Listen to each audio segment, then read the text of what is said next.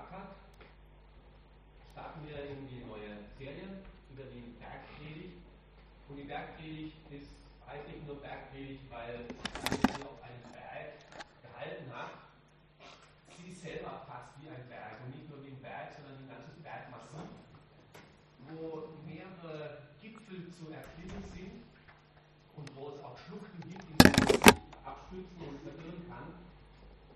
Die Bergpredigt ist also sehr herausfordernd wir trauen uns und stellen uns diese Herausforderung, möchten also die nächsten drei Monate bis Ostern eben diese Bergpredigt uns anhören von Jesus und uns herausfordern lassen durch sie. Deswegen erstmal noch grundsätzlich ein paar Gedanken grundsätzlich zur Bergpredigt, um sie richtig einordnen zu können. Sie beginnt und steht im Matthäus-Evangelium, Kapitel 5, in den Versen 1 und 2. Als Jesus das sah, stieg er auf einen Berg. Er setzte sich, seine Jünger versammelten sich um ihn und er begann sie zu lehren. Bis dahin, die ersten vier Kapitel, wird im Matthäus-Evangelium viel berichtet, hauptsächlich darüber, dass Jesus viel getan hat. Er ich habe faltet, ja. Er war sehr aktiv, hatte viel getan, Heilungen getan, Wunder getan. Er hat gezeigt, dass mit ihm das neue Reich, das Reich Gottes, das Reich der Himmel begonnen hat. Viele Menschen sind auf ihn aufmerksam geworden und begannen ihm nachzufolgen. Und jetzt beginnt er zu lehren wie dieses Reich, das Reich Gottes, denn aussieht. Und dazu stieg Jesus auf einen Berg und setzte sich dorthin. Damals hat man üblicherweise im Sitzen gelehrt. Und jedem Juden war klar, es ist jetzt genau das gleiche Situation wie damals bei Mose. Mose ging auch auf einen Berg und hat von dort her dann die Offenbarung Gottes bekommen und hat gelehrt wie jetzt die neuen Ordnungen für sein Volk aussehen sollte. Und so ist die Bergpredigt. Wenn jetzt das Mikrofon nicht geht, dann kann man ja auch das Standmikrofon nehmen. Beides wäre möglich. Ähm, soll ich das dann ausschalten? Dann schalte ich das jetzt aus. Okay. Jetzt müsste nur noch das funktionieren. Passt. Dankeschön.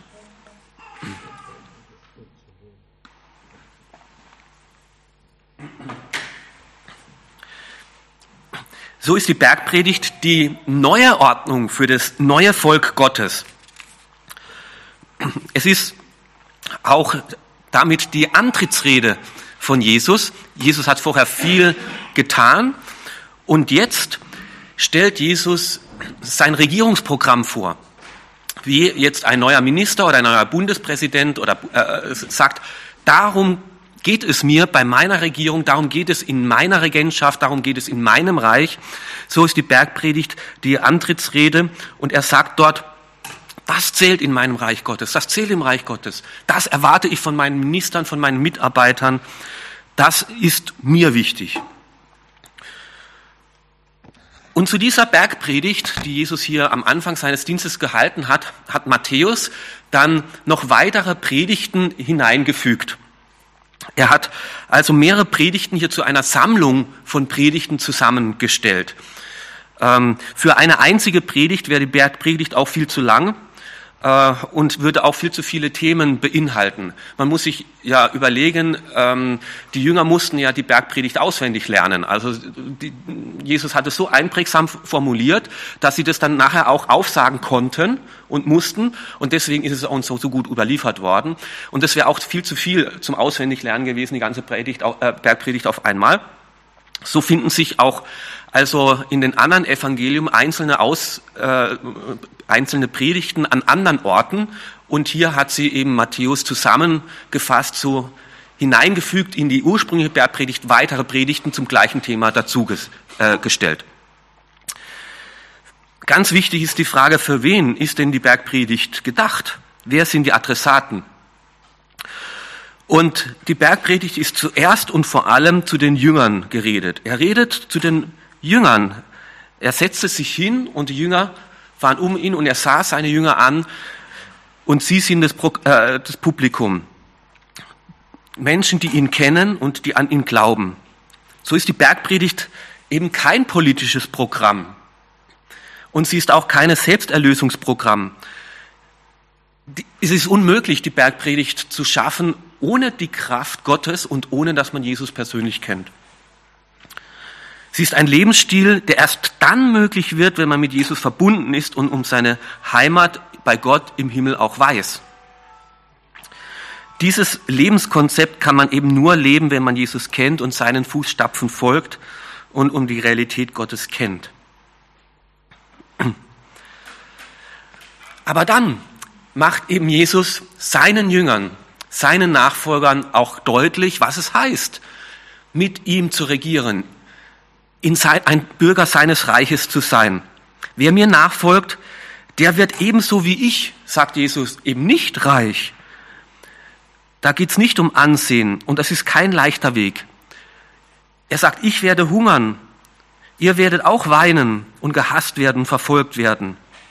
Aber haltet an der Verheißung fest, dass der himmlische Vater euch dennoch segnet und segnen will und belohnen will lernt dennoch konsequent, auch schon jetzt in dieser Welt, wo noch ganz andere Gesetze gelten, konsequent davon zu denken, es gibt Gott und Gott meint es gut und Gott schaut auf dich und Gott wird am Ende dich glücklich machen und dich segnen. Das verspreche ich dir. Jesus weiß, dass es nicht leicht wird, für ihn nicht und für seine Jünger nicht, und es ist nicht leicht, in dieser Welt nach einem anderen Lebenskonzept, nach dem Himmel, nach den Maßstäben des Himmels zu leben. Mitten in dieser Welt, jetzt schon Gottes Reich zu bauen, ist alles andere als leicht. Den Weg der Demut zu gehen, der Hingabe, der Nächstenliebe, der Gerechtigkeit. Da wird man auf Unverständnis stoßen, da werden andere ganz anders darauf reagieren, die werden Ablehnung und Widerstand leisten. Aber er sagt, auch wenn er jetzt teilweise darunter leidet, am Ende wird das Reich Gottes siegen und ihr werdet die Glücklichen sein. So beginnt Jesus diese große Bergpredigt, dieses Bergmassiv schon mit einem Highlight. Er beginnt mit einem Thema, mit einem großartigen Thema, das zu allen Zeiten immer aktuell ist. Und er stellt diese Frage, wie werden wir glücklich? Wie findest du wahres Glück? Neun Ratschläge zum Glücklichwerden. Es ist wirklich so. Also wir wollen es ja immer kurz und bündig haben, ja, möglichst ganz schnell und einfach. Nur die kleinen kurzen Hefte sind immer am schnellsten verkauft. Matthäus überliefert uns neun Aufzählungen von Jesus über das Glücklichsein. Und die Seligpreisungen sind solche Anleitungen zum Glücklichsein. Seligpreisungen, selig sind, so beginnt da hat sie Luther übersetzt, selig sind die. Aber heute ist ja mehr so weinselig und rührselig. Das äh, drückt das nicht aus, was hier eigentlich gemeint ist. Es drückt dir das aus, gut dran sind die Menschen, die. Also wenn du so lebst, dann bist du gut unterwegs, dann bist du glücklich zu nennen, dann kannst du dich freuen, dann läuft dein Leben in die richtige Richtung. Und deswegen jetzt gleich eine herausfordernde Frage an dich. Was würde in deiner Liste stehen, wenn du aufzählen solltest, was dich glücklich macht? Mach mal für dich eine Auflistung, vielleicht kriegst du nicht gleich neun zusammen wie Jesus, aber fang mal an. Ich lasse dir eine Minute Zeit, wo du selbst für dich überlegen kannst, Dinge, von denen ich glaube, dass sie mich glücklich machen. Wege zum Glück. Du hast deine Zeit.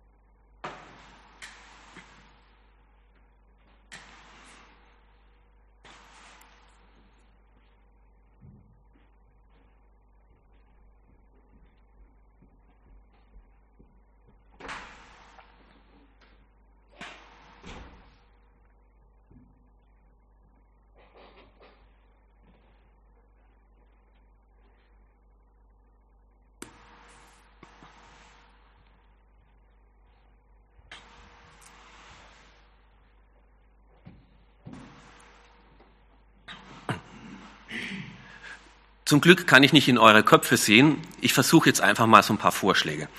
Vielleicht glücklich, wenn die Weihnachtsferien nie aufhören würden. Wenn ich mehr Freizeit hätte. Oder vielleicht die anderen, ja, wenn ich einen besseren Job hätte, einen Job, auf den ich mich richtig freuen könnte, wo ich mich verwirklichen kann. Oder auch viel einfacher, ah, das nächste größere Auto, wo, wo keine Reparaturen mehr anstehen, die mir den Nerv rauben. Das, das würde mich zufrieden machen und glücklich machen. Oder ein begehbarer Kleiderschrank.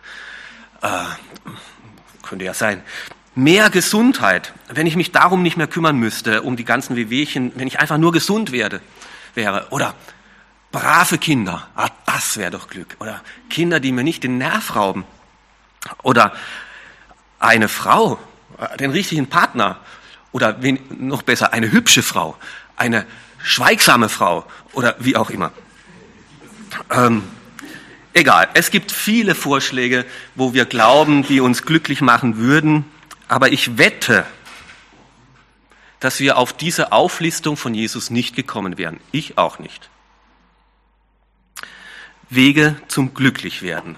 Wir hören jetzt den Bibeltext Matthäus 5, die Verse 1 bis 12.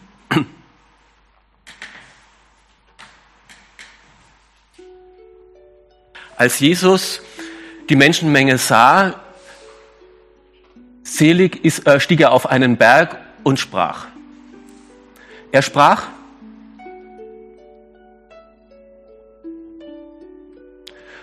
Freuen dürfen sich alle, die nur noch von Gott etwas erwarten. Sie werden mit Gott in seinem neuen Welt leben.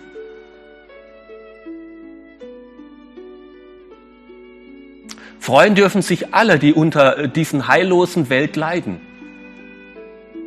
Gott wird ihren Leid für immer ein Ende machen.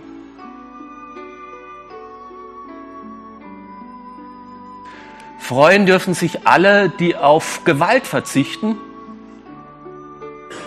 Gott wird ihnen die Erde zum Besitz geben.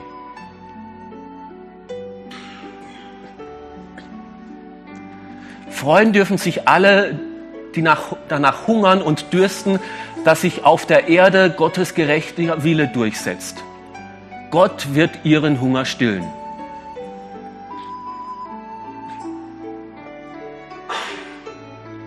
Freuen dürfen sich alle, die barmherzig sind.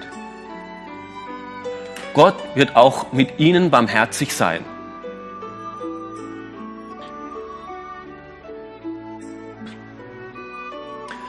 Freuen dürfen sich alle, die im Herzen rein sind. Sie werden Gott sehen.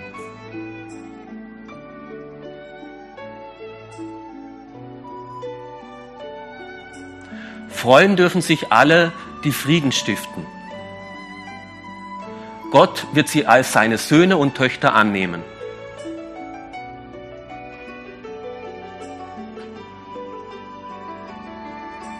Freuen dürfen sich alle, die verfolgt werden, weil sie tun, was Gott will.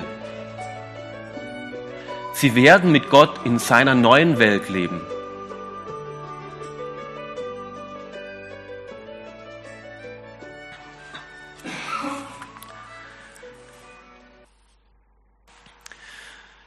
Uns begegnet hier ein ganz anderes Lebenskonzept zum Glücklichsein. Das Thema der Predigt zwei Lebenskonzepte zum Glücklichsein. Das gängige Lebenskonzept unserer Umwelt, der Werbung und an das wir allzu meist selbst glauben, ist, wenn ich mehr habe, mehr besitze, mehr Gesundheit, mehr Freunde, mehr Freude, mehr Freizeit, mehr Spaß, mehr Macht, mehr Ansehen, dann werde ich glücklich.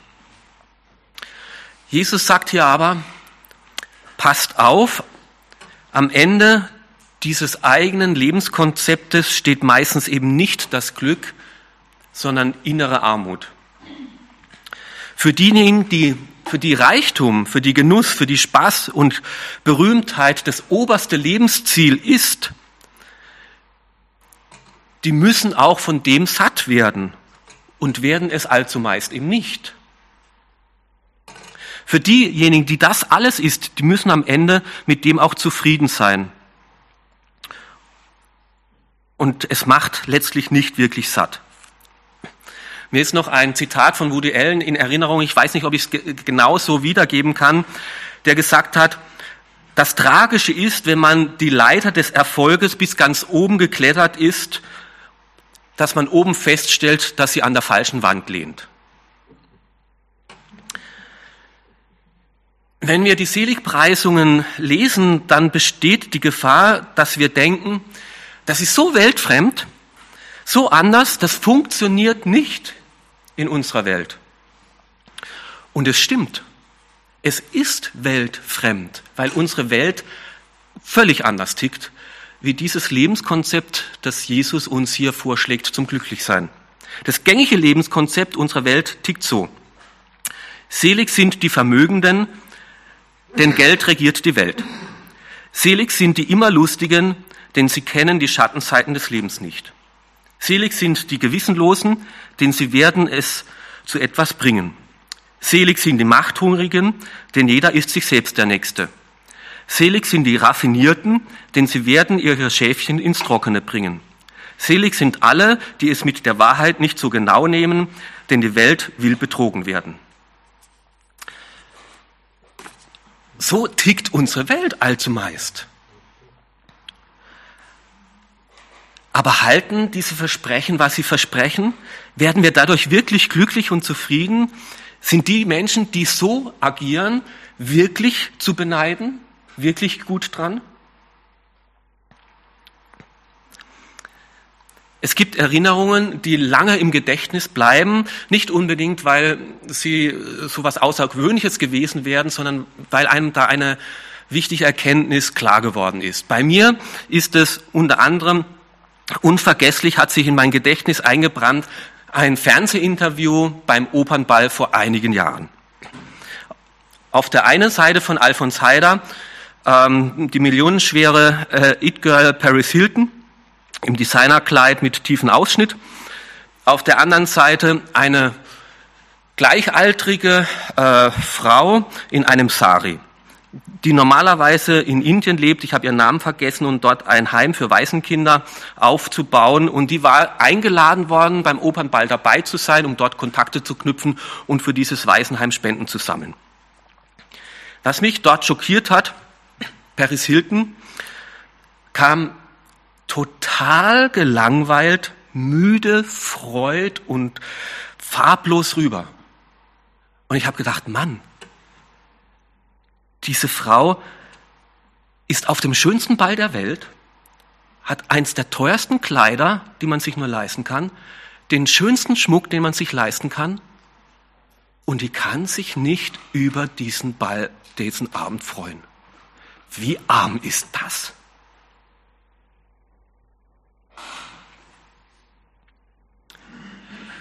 Ganz anders auf der anderen Seite. Alfons Heider stellt genau die gleichen belanglosen Fragen. Und diese Frau hat leuchtende Augen, ein strahlendes Gesicht. Die war begeistert über den schönen Ball, über die Musik, über die Blumen, über, die hat eine Ausstrahlung gehabt. Beide erleben den gleichen Abend und doch so unterschiedlich da eine Fahrtheit und eine Traurigkeit und da eine Spritzigkeit und Lebendigkeit. Und ich dachte, wie geht das? Für die eine ist Reichtum, genießen, Spaß haben, ihr ganzes Lebensziel und ganzes Lebenskonzept. Und dann hat sie es und sie kann es nicht genießen. Und auf der anderen Seite lebt jemand nach Nächstenliebe, setzt sich für andere ein, dient und ist demütig und ist lebendig und hat Freude und glücklich und kann es genießen. Und ich frage mich, ist es nicht das, was Jesus hier uns in der Bergpredigt aufzeigen möchte? Zwei völlig verschiedene Lebenskonzepte mit völlig verschiedenen Ergebnissen. Im Lukas-Evangelium wird uns auch die Bergpredigt überliefert da wird an den Anschluss von den Seligpreisungen geht's dann so weiter. Doch wehe euch, die ihr reich seid, denn ihr habt euren Trost damit schon erhalten. Wehe euch, die ihr jetzt satt seid, denn ihr werdet hungern. Wehe euch, die ihr jetzt lacht, denn ihr werdet trauern und weinen. Und wehe euch, wenn alle Leute euch gut von euch denken. Genauso haben es ihre Vorfahren mit den falschen Propheten gemacht. Für den Reichtum, Genuss, Ansehen, Macht das einzige ist, die sind arm dran, sagt Jesus, weil die müssen davon satt werden und ich sag euch, ihr werdet davon nicht satt. Das alternative Konzept von Jesus, der ganz andere Weg zum Glücklichwerden, den stellt er uns in den Seligpreisungen vor. Sie stellen unsere gängige Sichtweise vom Glücklichwerden komplett auf den Kopf. Und Jesus erweitert den Horizont und sagt, ihr denkt meistens viel zu klein. Ihr habt Barrieren und das ist das Problem. Ihr denkt nur an das Jetzt und Hier. Ihr müsst größer denken. Wohlstand und Wohlergehen ist zu wenig. Wir haben doch eine Seele und wir haben ein Gewissen. Und warum haben wir das? Weil wir Geschöpfe Gottes sind. Und Gott hat uns so gemacht. Und wir brauchen die Gemeinschaft mit Gott. Und wir müssen radikal davon denken, es gibt Gott, es gibt einen Schöpfer und wir brauchen ihn und es gibt eine Ewigkeit. Und glücklich, sagt Jesus, der sich jetzt schon hier darauf einstellt, jetzt schon hier Gottes Gegenwart erlebt und erst wird sich das zeigen, dieses große Glück im Himmel, wenn es sich dann wirklich voll verwirklicht. Jesus bezieht die Realität Gottes und das Jenseits ganz radikal in sein Leben und seine Lehre mit ein. Und Jesus selber hat so gelebt. Wenn man die Seligpreisungen liest, dann könnte man denken, das ist fast eine Biografie von Jesus selber. Jesus selbst war hungrig nach Gerechtigkeit. Er wurde verspottet. Aber am Ende hat Gott ihm den Himmel geschenkt. Er war sanftmütig, er war demütig, er war ein Friedensstifter, er war barmherzig. Und Gott hat ihn deswegen erhöht. Und er sitzt an höchster Stelle. Und das werden alle Menschen einmal auch sehen. Und deswegen endet Matthäus die Seligpreisung auch mit dem Vers 12. Wenn das geschieht, dann freut euch, springt vor Freude, denn von Gott her im Himmel erwartet euch eine großartige Belohnung.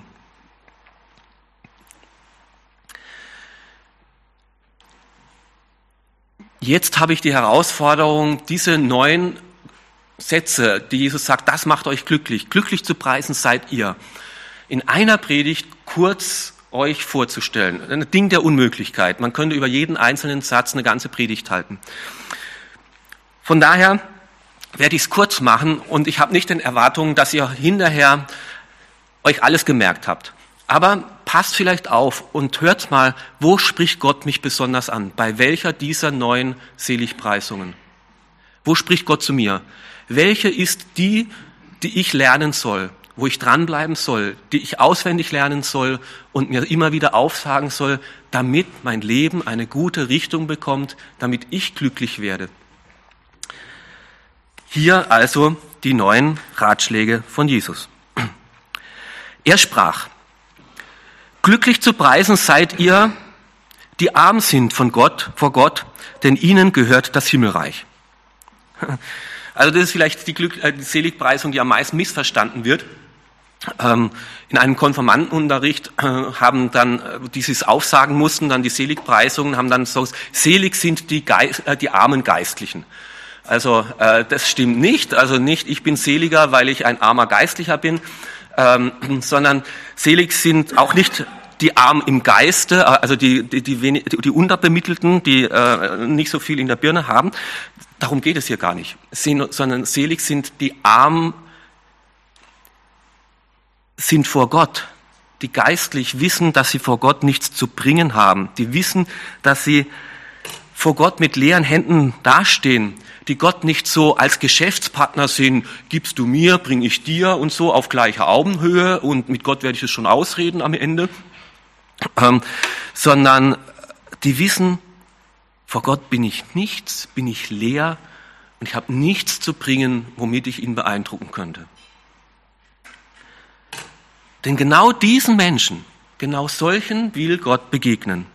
Solchen Menschen öffnet Gott das Himmelreich und nur solchen. Menschen, die wissen, dass sie auf Gottes Gnade angewiesen sind und in ihrer Armut sind sie die Reichen. Wie toll ist das zu wissen, dass ich nichts bringen muss, dass ich nichts leisten muss, dass ich angenommen bin und mit leeren Helden vor Gott kommen darf. Glücklich zu preisen, der vierte Vers, sind die, die trauern, denn sie werden getröstet werden. Bei all denen, wo immer alles super gut läuft, der meint ja als zumeist, ich komme auch ganz gut ohne Gott zurecht. Oft ist es so, doch so, dass wir erst in Krankheit, in Leid, da wo wir merken, ich bin am Ende, ich hab's nicht mehr im Griff, dass wir uns dort auf Gott besinnen und Gott zuwenden. Wer nie trauert, nie leidet, nie durch schwere Zeiten geht, der erfährt auch nie, wie tief Gottes Trost und Halt ist. Wer nie über seine Sünde mal schockiert ist und über die verheerenden Auswirkungen, was ich fähig bin anzurichten, der weiß auch nicht, wie befreiend die grundsätzliche Vergebung von Gott selber ist. Vielleicht eine konkrete äh, Erfahrung von Barbara Till, die jetzt auch längere Zeit im Krankenhaus war und sie in allem und trotz allem von Gott getragen weiß. Und sie sagt bei einem Telefonat, ich fühle mich tief geborgen und getragen von Gott. Jetzt noch viel mehr und viel tiefer, als ich das vorher erlebt habe. Sicher, es wäre schön, gesund zu sein. Und sicher wäre es schön, die Niere behalten hätte zu können. Aber ich kann auch nur gut mit einer Niere leben. Aber ohne Gottes Halt möchte ich auf keinen Fall leben. Darum weiß ich, ich bin reich beschenkt. Hauptsache gesund, das ist eine Lüge, das stimmt nicht. Hauptsache getragen und getrost, egal was passiert. Das stimmt. Die nächste Seligpreisung. Glücklich zu preisen sind die Sanftmütigen, denn sie werden die Erde als Besitz erhalten. Gut dran sind die Menschen, deren Leben von Freundlichkeit, von Demut, von Vergebungsbereitschaft geprägt ist, die ruhig bleiben können, die sich nicht selbst verteidigen müssen. Denn eines Tages wird ihnen von Gott die Welt gegeben. Nicht die Gierigen, die Raffgierigen, die sich einfach nehmen, was sie wollen, die anderen Gewalt antun, wenn sie das nicht bekommen, was sie wollen, werden von Gott beerbt werden, sondern die Sanftmütigen werden von Gott beschenkt werden.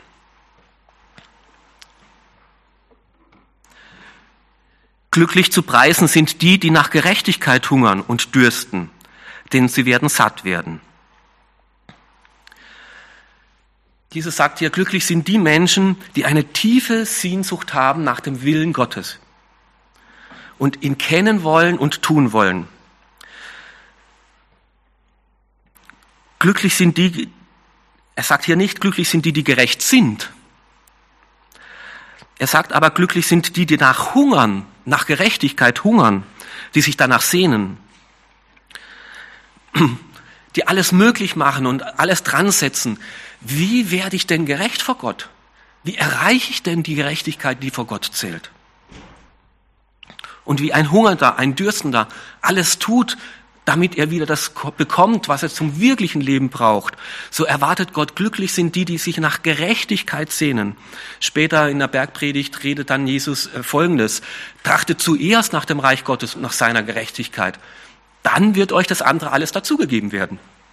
Das ist das Wichtige, weil dann kommen wir zu Jesus, dann kommen wir zu ihm, dass wir Gerechtigkeit uns nicht schaffen können, nicht verdienen können, dass wir sie uns schenken lassen müssen, dass Jesus alles getan hat, dass er unsere Gerechtigkeit ist. Und es hat Luther so begeistert, dass er die Welt auf den Kopf gestellt hat. Glücklich zu preisen sind die, die nach Gerechtigkeit hungern und dürsten, denn sie werden satt werden. Fünftens, glücklich zu preisen sind die Barmherzigen, denn sie werden Erbarmen finden. Es gibt so viel Ungerechtigkeit, so viel Kälte, so viel Härte, so viel Unbarmherzigkeit. Und es ist leicht, sich davon resignieren zu lassen und zu sagen, man kommt nur durch, wenn man sich dafür schützt und eine Schutzwall aufbaut und selber kalt und hart wird. Und hier sagt Jesus Nein. Diejenigen, die davon nicht resignieren, die nicht gleichgültig werden, sich nicht abwenden vom Leid, die nicht selbst egoistisch und kalt werden, die sind glücklich zu preisen. Gut dran sind die, die nicht selbst die Kälte in ihr eigenes Herz, in ihr eigenes Leben lassen, die selbst nicht abstumpfen vor der Not, sondern die Not noch berührt, die noch trauern, die noch weinen können. Denn zu unserem Menschsein gehört das dazu. Mitgefühl, Liebe, Nächstenliebe. Ohne das bist du arm dran. Denn dann werden wir so wie Gott. Gott hat tiefes Mitleid. Und glücklich zu preisen wenn wir also diese Barmherzigkeit und Nächstenliebe haben und tun. Glücklich zu preisen, also nicht derjenige, der nach religiöser Erkenntnis sucht und mag sie noch so richtig sein, noch so christlich sein. Nur die bloße Erkenntnis, sagt Jesus, ist zu wenig. Ich möchte Barmherzigkeit haben, dass ihr darauf reagiert, dass ihr meine Barmherzigkeit, die du erlebst, an andere weitergibst, der ist wirklich glücklich zu preisen. Und zu dieser liebevollen Offenheit zu den anderen Menschen kommt die liebevolle Offenheit Gott gegenüber dazu in der sechsten Seligpreisung. Glücklich zu preisen sind die, die reines Herzens sind, denn sie werden Gott sehen. Gemeinde ist jetzt nicht eine faktische Fehlerlosigkeit, sondern das Bemühen um eine innere Reinheit, innere Lauterkeit. Also in unserer Zeit kümmern sich viele sehr gut um äußere Sauberkeit. Man will gut dastehen, halbwegs saubere Kleider haben, man duscht regelmäßig. Die äußere Sauberkeit ist viel wert. Und das ist nicht schlecht. Und Jesus sagt, achtet aber viel mehr um die Sauberkeit eures Herzens, um die innere Reinheit. Und da wird hier allzu meist nicht allzu viel drauf geachtet. Innere Reinheit werden oft sträflich vernachlässigt. Reinheit der Gedanken, Reinheit der Worte, Reinheit der Blicke, der Sexualität, Reinheit vor der Ehe. Menschen, die sich ehrlich davor bemühen, rein vor Gott dazustehen, die sagt Gott, die sind gut unterwegs, die sind auf einem guten Weg, zu einem glücklichen Weg. Und so wusste David, ich möchte unterwegs sein, ich schaffe es nicht. Und deswegen betete David schon im Alten Testament, schaffe mir Gott ein reines Herz und gib mir einen reinen, beständigen Geist. Ich schaff's alleine nicht. Er bemühte sich aber darum. Und es ist ein gutes Gebet, wenn wir das so sprechen. Weil was passiert dann? Dann kommt der Heilige Geist in unser Leben. Der Heilige Geist nimmt Raum ein, da wo wir uns um Reinheit bemühen. Er zeigt uns Sünde auf. Er hilft uns Sünde zu überwinden. Er bekommt mehr Raum und so zeigt sich uns Gott. Denn sie werden Gott sehen. Stück für Stück. Immer mehr zeigt sich diesen Menschen Gott, wie er ist und ist in seiner Nähe da. Glücklich zu preisen sind die, die Frieden stiften, denn sie werden Söhne Gottes genannt werden.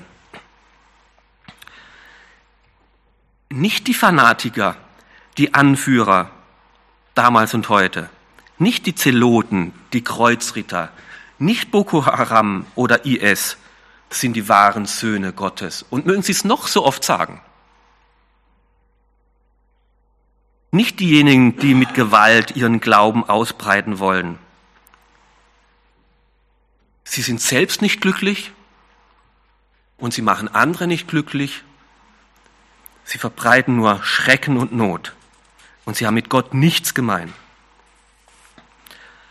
Jeder jedoch, der sich tatkräftig um den Frieden bemüht, die nicht Gleiches mit Gleichem vergelten, das sind die wahren Söhne Gottes, sagt Jesus. Wer wie Jesus ein Friedefürst ist und wer Jesus nachfolgt, dem Friedefürst, der darf nicht einen heiligen Krieg anzetteln. Und sei es im Großen oder im ganz persönlichen Kleinen, einen heiligen Krieg gegen irgendjemand anderen zu führen.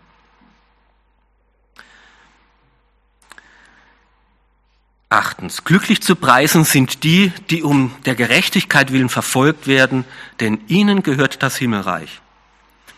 Und die zwei anschließenden Verse, die tun das noch konkreter ausführen, ganz konkret für die Jünger in ihre Situation hineingesprochen. Glücklich zu preisen seid ihr, wenn man euch um meinetwillen beschimpft und verfolgt und euch zu Unrecht die schlimmsten Dinge nachsagt. Freut euch und jubelt, denn im Himmel wird eine große Belohnung auf euch warten. Genauso hat man ja vor euch schon die Propheten verfolgt. Schon ganz früh, ganz am Anfang seiner Lehren, hat Jesus seine Jünger auf schwere Zeiten vorbereitet. Es kostet etwas, mir nachzufolgen, ein Bürger meines Reiches zu sein. Jesus nachzufolgen, wer Jesus nachfolgt, der wird oft verfolgt. Wer Gottes Freund sein will, dem stellt sich oft die Welt als Feind entgegen. Und dann sagt er seinen Jüngern, aber haltet trotzdem daran fest. Selbst wenn ihr als Christen wegen eures Glaubens beschimpft, verfolgt, verleumdet werdet, es ist dennoch der richtige und der gute Weg. Gott lässt das nicht kalt. Er ist bei euch, er tröstet euch. Predigt vom letzten Sonntag, eben Gott spricht, ich will euch trösten, wie eine Mutter sich fürsorglich um einen kümmert und tröstet. Und Gott ist treu, er ist bei dir und spätestens im Himmel wartet eine ganz große Belohnung auf dich.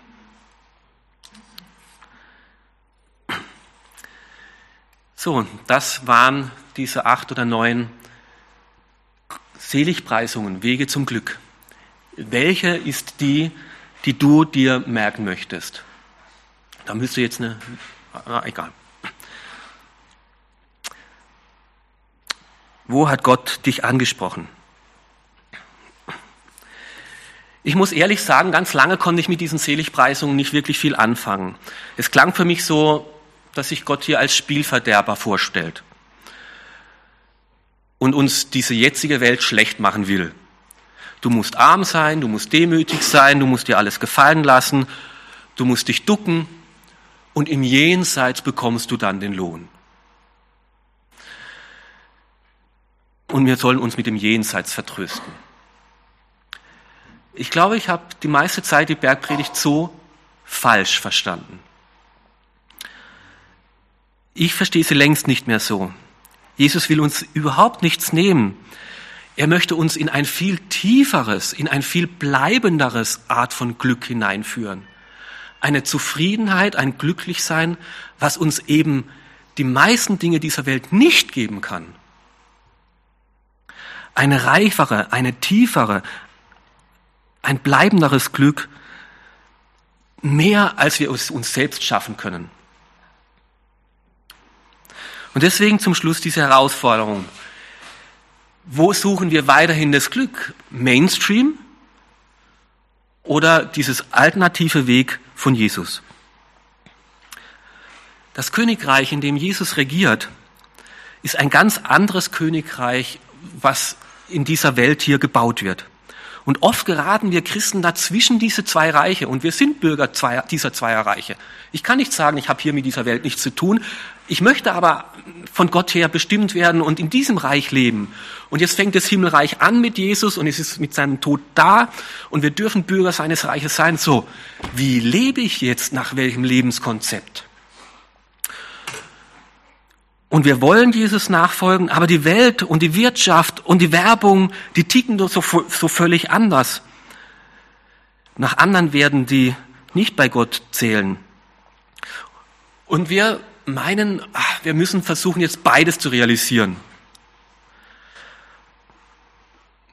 Ja, und wie sehr wir von dieser Welt geprägt sind, das haben wir wahrscheinlich bei unserer ersten Liste gemerkt. Oder was war auf deiner Liste, wo du gesagt hast, was glaube ich, was mich mehr glücklich macht? Waren es diese Dinge oder waren es ganz andere? Wir merken, wir sind so sehr in diesem Jetzt und Hier schon verwurzelt. Und deswegen meinen wir, die Bergpredigt ist so weltfremd, dass wir sie viel zu leicht wegwischen und sagen, das kann man ja nicht leben, also lassen wir es gleich sein. Das stimmt aber nicht. Sie ist vielleicht wirklich weltfremd, aber sie ist wahr.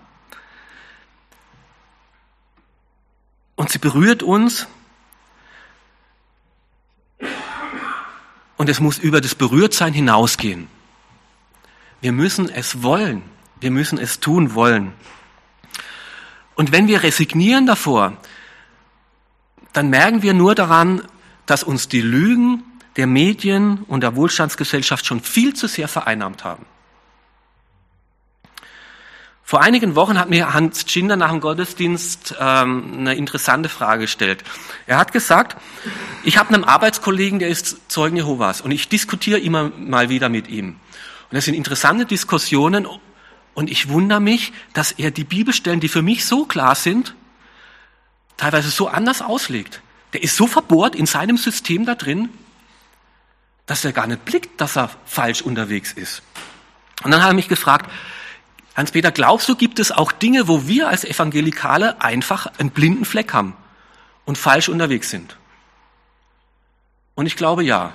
Ich glaube hier bei der Seligpreisung, dass wir die Bergpredigt einfach wegschieben als ob es mit unserem Leben jetzt und hier nicht wirklich was zu tun hätte.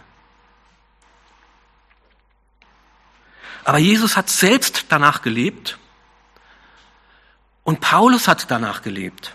Und Paulus schreibt dann seine kleine Bergpredigt im zweiten Korinther 6 auf. Wir erweisen uns als Gottes Diener, ob wir nun geehrt oder verschmäht werden, ob man Schlechtes über uns redet oder Gutes. Wir werden als Betrüger angesehen, aber wir halten uns an die Wahrheit. Wir werden nicht geachtet und sind doch anerkannt. Ständig sind wir vom Tod bedroht und doch sind wir, wie ihr seht, immer noch am Leben. Wir werden schwer geplagt und kommen doch nicht um. Wir erleben Dinge, die uns traurig machen und sind doch immer voll Freude. Wir sind arm und dennoch sind wir so viel reicher. Wir besitzen nichts und doch gehört uns alles. Und in diese innere Freude und in diese innere Gelassenheit, in diese innere Freiheit, unabhängig von diesen Umständen, in diese Festigkeit als Persönlichkeit, in diese Gewissheit, in diese Geborgenheit bei Gott, da möchte uns Gott hineinführen.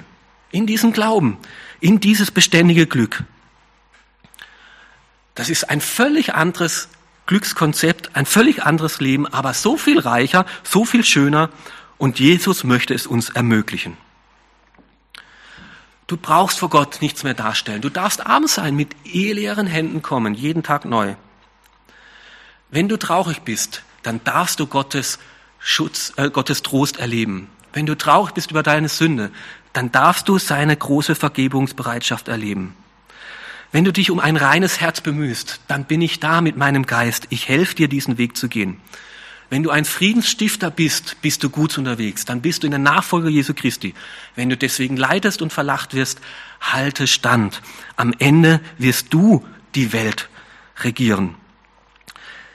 Wenn du nach Gerechtigkeit dürstest und hungerst, wenn dein Herz nicht abgestumpft ist, dann bist du wirklich ein wahrer Mensch und gut unterwegs. Und selbst wenn du Ablehnung und Beschimpfung fürchten musst, bist du gesegnet. Gott ist auf deiner Seite. Er wird dich segnen. Also, welche Diener Seligpreisungen fordert dich am meisten heraus?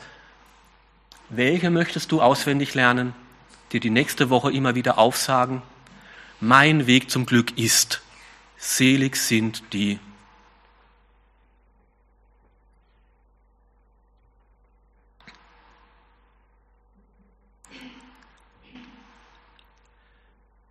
Und sich so verstehen in dieser kaputten, dunklen, finsteren Welt, dürfen wir jetzt Lichtstrahlen sein mit dieser Seligpreisung. Wie Jesus ein Licht war aus einer anderen Welt, so dürfen wir Lichtstrahlen sein, aus dem Reich Gottes herkommend und denkend und lebend in einer ganz anderen Welt, jetzt schon Licht hineinbringen. Wir werden weltfremd sein, aber wir werden Lichtstrahlen aus einer anderen Welt sein. Das gönnt uns Gott. Das sind seine Ermutigungen zum Glück. Lass es uns angehen. Amen.